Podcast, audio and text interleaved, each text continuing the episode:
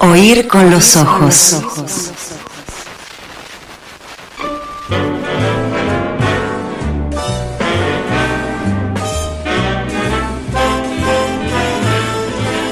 It seems to me I've heard that song before.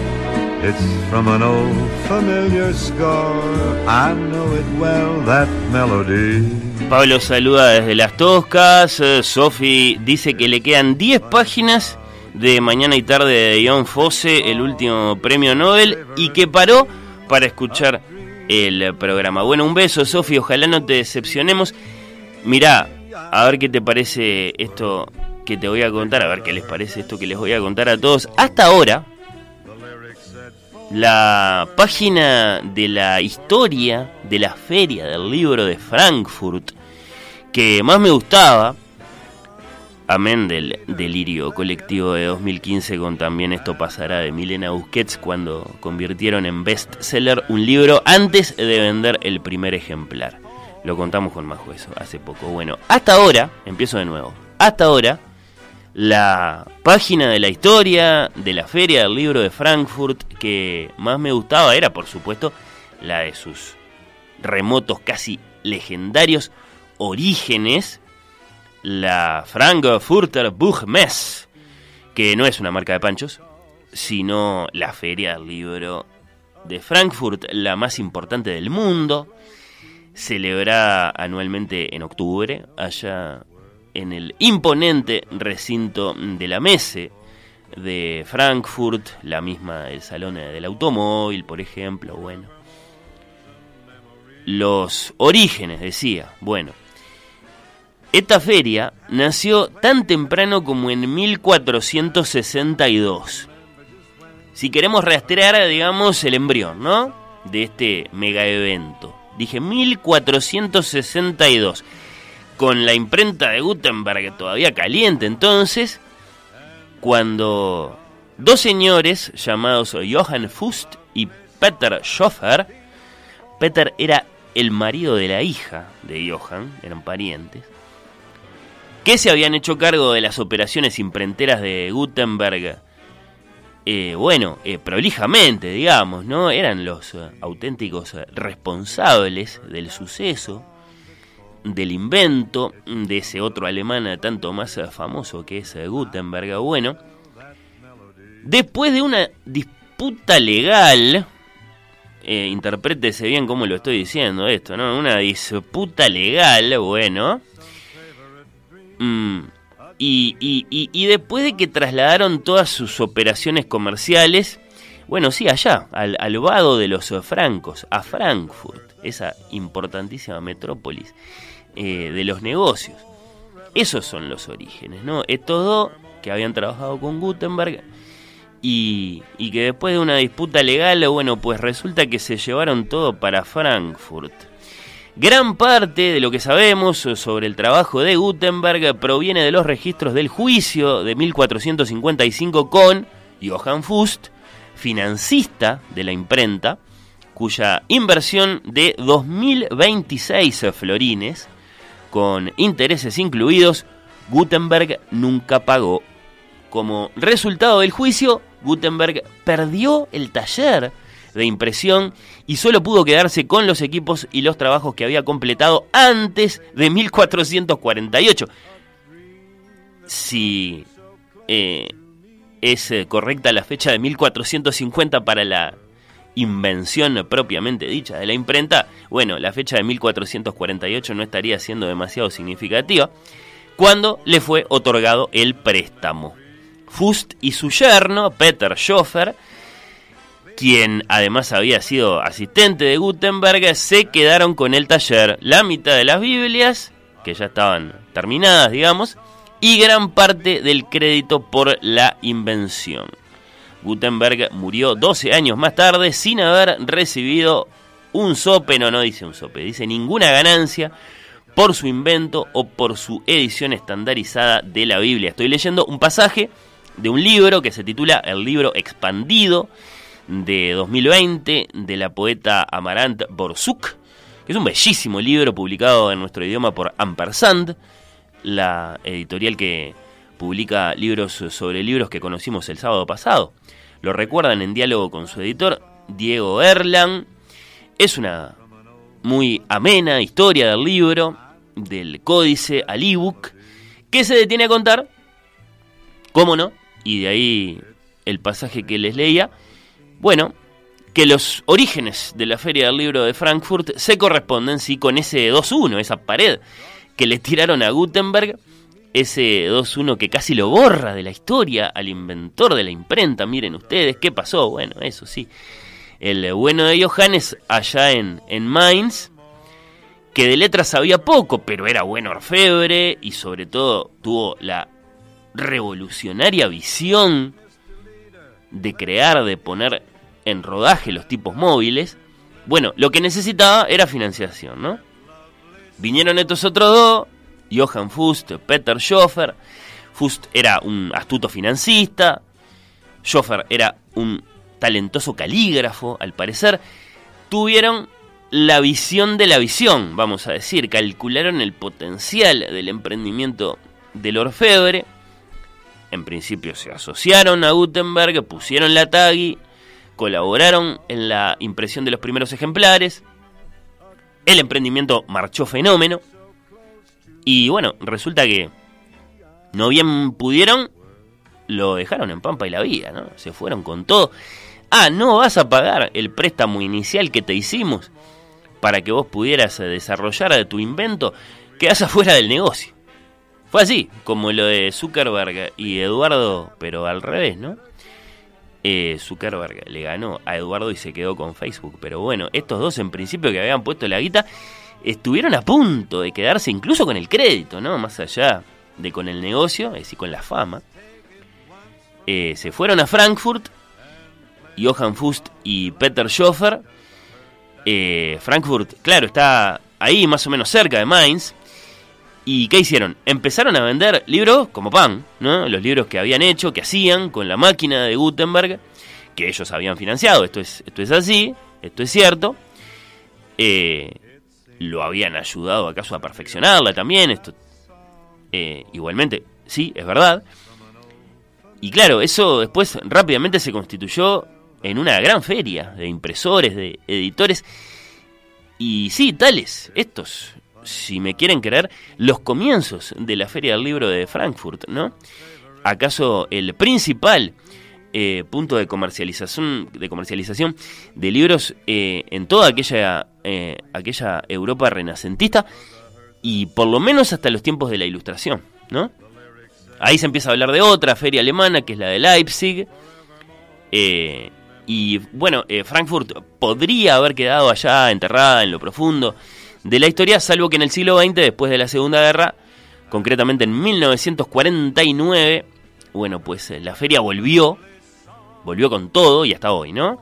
Lo que comenzó en 1949 con alrededor de 200 editoriales, se ha convertido en la plataforma industrial de contenidos e ideas más importante del mundo. Hoy en día la historia de la Frankfurter Buchmesse forma parte de la historia de Frankfurt, de la historia de la democracia alemana y de la historia de los medios de comunicación y la industria editorial internacionales. Se puede leer ahora eh, muy jactanciosamente en el sitio oficial mm, de la feria. Obviamente no los vamos a culpar a ellos por la engatusada que le hicieron Fust y Schoffer a Gutenberg allá en el siglo XV.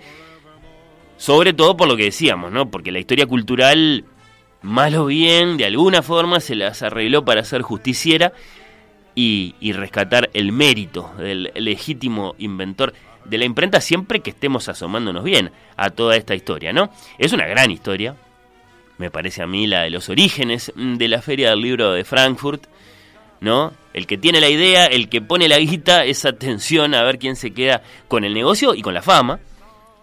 Y claro, después lo que sucede es que también es una gran historia eh, la, la, de la feria de Frankfurt a lo largo de muchísimas ediciones, ¿no? Y esa canción eh, ya la escuchamos porque es una gran historia, la historia de la edición de este año, la feria de Frankfurt de 2023.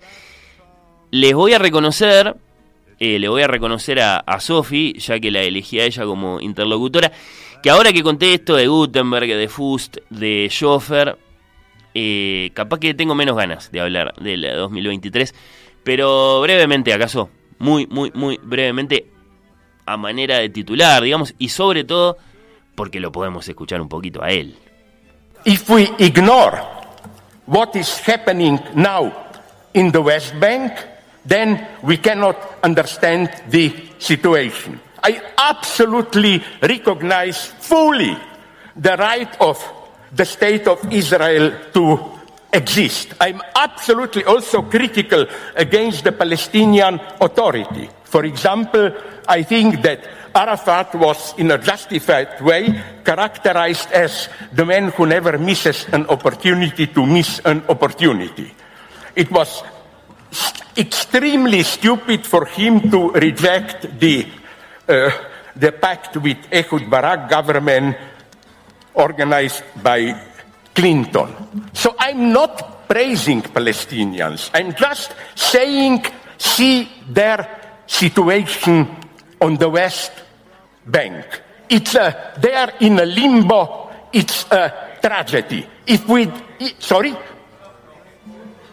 Yeah, uh, if you would have said this to other people who spoke before me also, it would have been nice. So, you see, you see, the moment I just said it's not simple, I compare the incomparable. No, I think we should compare it. Thank you.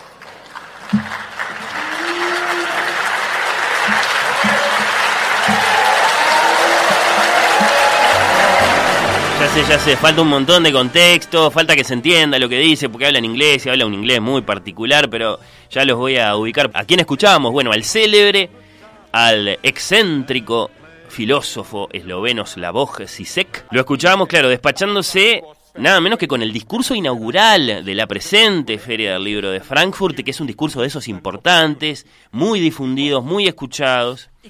La Feria de Frankfurt eh, que acaba de terminar el eh, domingo pasado y en la que quién sabe la cantidad de negocios que se habrán hecho. Por eso es tan importante la Feria del Libro de Frankfurt, de esos negocios que van a determinar los libros que vamos a leer en el futuro inmediato, lo cocinan todo ahí a nivel internacional. Y bueno, en una palabra, ahí estaba Sisek siendo abucheado. Tímidamente aplaudido por un lado, abucheado por otro, muy interrumpido, muy interrumpido. Si se asoman a todo el discurso, que no es muy largo de todos modos, son menos de 20 minutos, lo van a ver. Yo no lo voy a contar esto ahora, no, no, no, con demasiado detalle, porque ya me arrepentí, ya me parece que, que bueno, que es suficiente. Viene Maya Francia, tengo de escuchar a Maya. Eh, pero bueno, por dejar el titular, siquiera, eh, y porque me gusta escuchar la voz de Sisek, eh, es cierto que es increíble, ¿no? Hablábamos de nuestra feria del libro el sábado pasado acá con editores uruguayos, nos preguntábamos cómo la podríamos mejorar, ¿no? Y es claro que es muy difícil, ¿no? Basta ver lo que hace la feria más importante del mundo y nos quedamos paralizados. Si es así, que hay que proceder, que hay que trabajar para, eh, bueno, eh, instalar, hacer rodar una gran feria del libro, es imposible, ¿no? ¿Cómo hacen? ¿Cómo lo logran? Eligen a Sisek para dar el discurso inaugural, ¿no? La feria arranca tres días después del ataque de Hamas. Evidentemente el filósofo cambia de tema a último momento.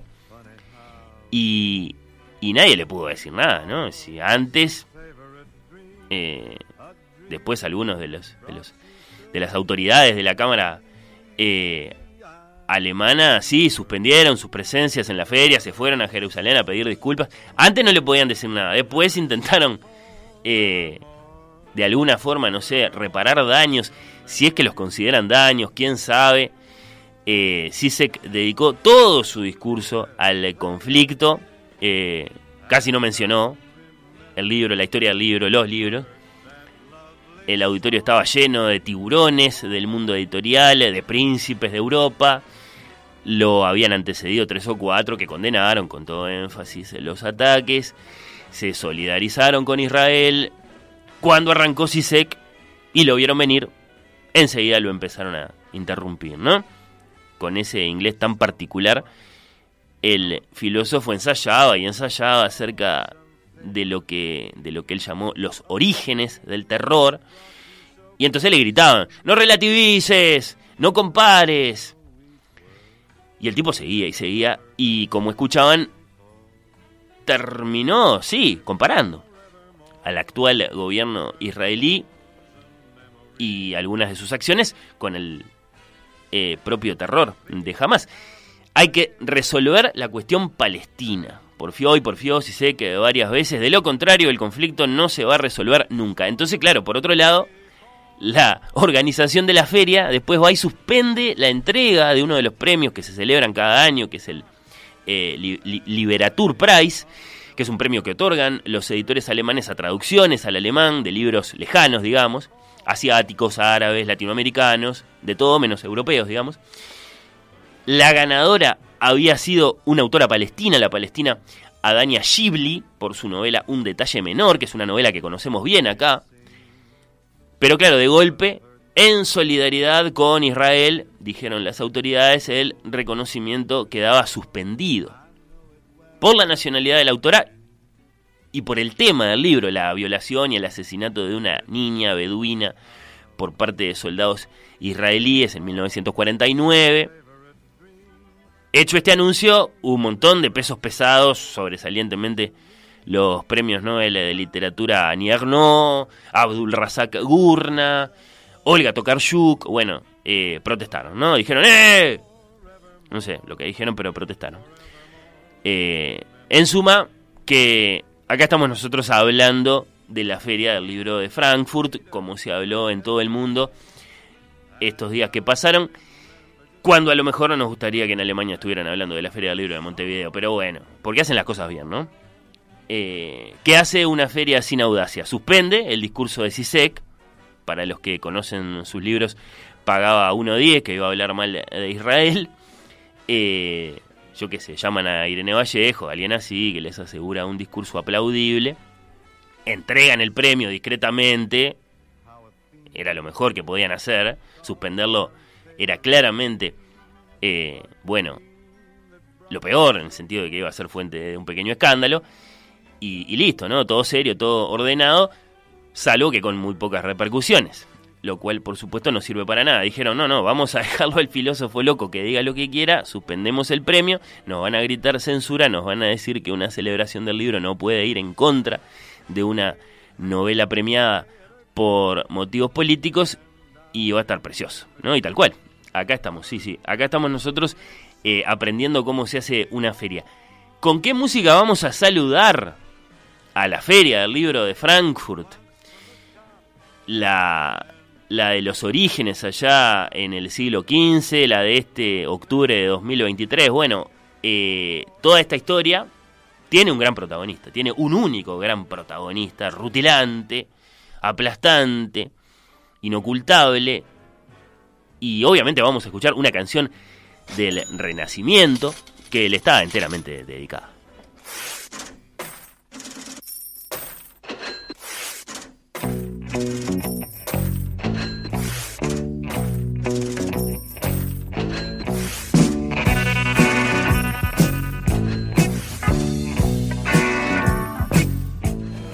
Oír con los ojos. Temporada 7.